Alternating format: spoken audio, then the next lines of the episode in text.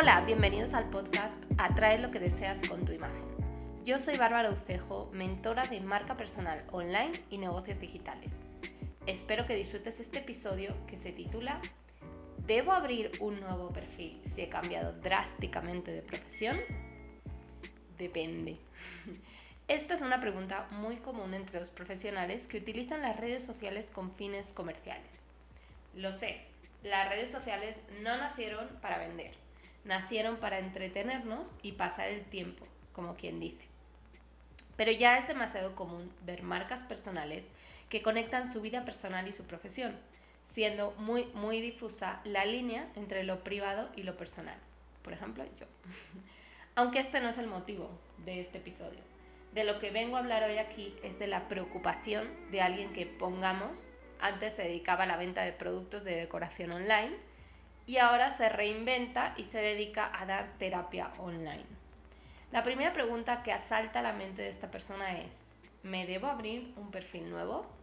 La segunda es, ¿cómo me van a ver los que me ubican como vendedor de productos de decoración? Las respuestas pueden ser variadas. Obviamente yo voy a dar mi consejo estratégicamente hablando en términos de productividad, efectividad y credibilidad. Lo primero que yo diría es, todos tenemos un pasado online.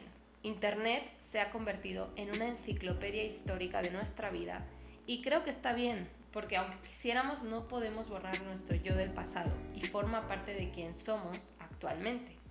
Lo que yo te aconsejaría con base en esto es, 1. Destaca cómo se conecta tu experiencia pasada con lo que haces actualmente. ¿Qué de lo que antes hacías suma a lo que ahora haces? Número 2. Destaca tu capacidad de adaptarte a las circunstancias económicas y del mercado, con tu decisión y valentía de lo que implica reinventarse. Esta vulnerabilidad expuesta te va a liberar y además va a generar mucha empatía entre las personas que te vean. Número 3. Comunica tu vocación actual y cuál es el fin último por el cual has decidido reinventarte por ese camino y no por otro. ¿Qué es lo que pasó en tu experiencia pasada para que actualmente te sientas motivado a hacer lo que haces?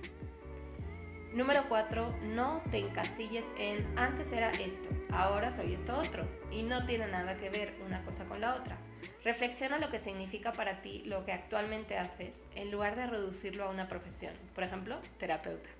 Yo no me considero mentora de marca personal online, yo me considero una impulsora de emprendedores online que consigan un negocio digital rentable que les permita libertad de organizar sus tiempos y presencia geográfica a su antojo y que además, gracias a su éxito, se propague la ayuda a muchas personas que necesitan el apoyo, guía y acompañamiento de los expertos a los que yo ayudo online.